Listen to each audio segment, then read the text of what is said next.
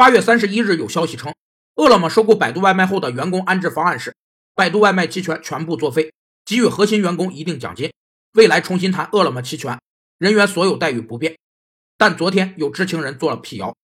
所谓期权是一种选择权，是一种在未来某特定时间以特定价格买入或卖出一定数量的某种特定商品的权利，它是期货的一种衍生金融工具。给予买方或持有者购买或出售标的资产的权利。期权有四个构成要素：一是执行价格，指买方行使权利时事先规定的标的物的买卖价格；二是权利金，指买方为获得期权而付给期权卖方的费用；三是履约保证金，指期权卖方必须存入交易所用于履约的财力担保；四是看涨期权和看跌期权。看涨期权是指买进标的物的权利，看跌期权是指卖出标的物的权利。目前，饿了么和百度外卖是双品牌，理论上都有可能上市。如果百度外卖期权作废，就意味着它基本不会上市。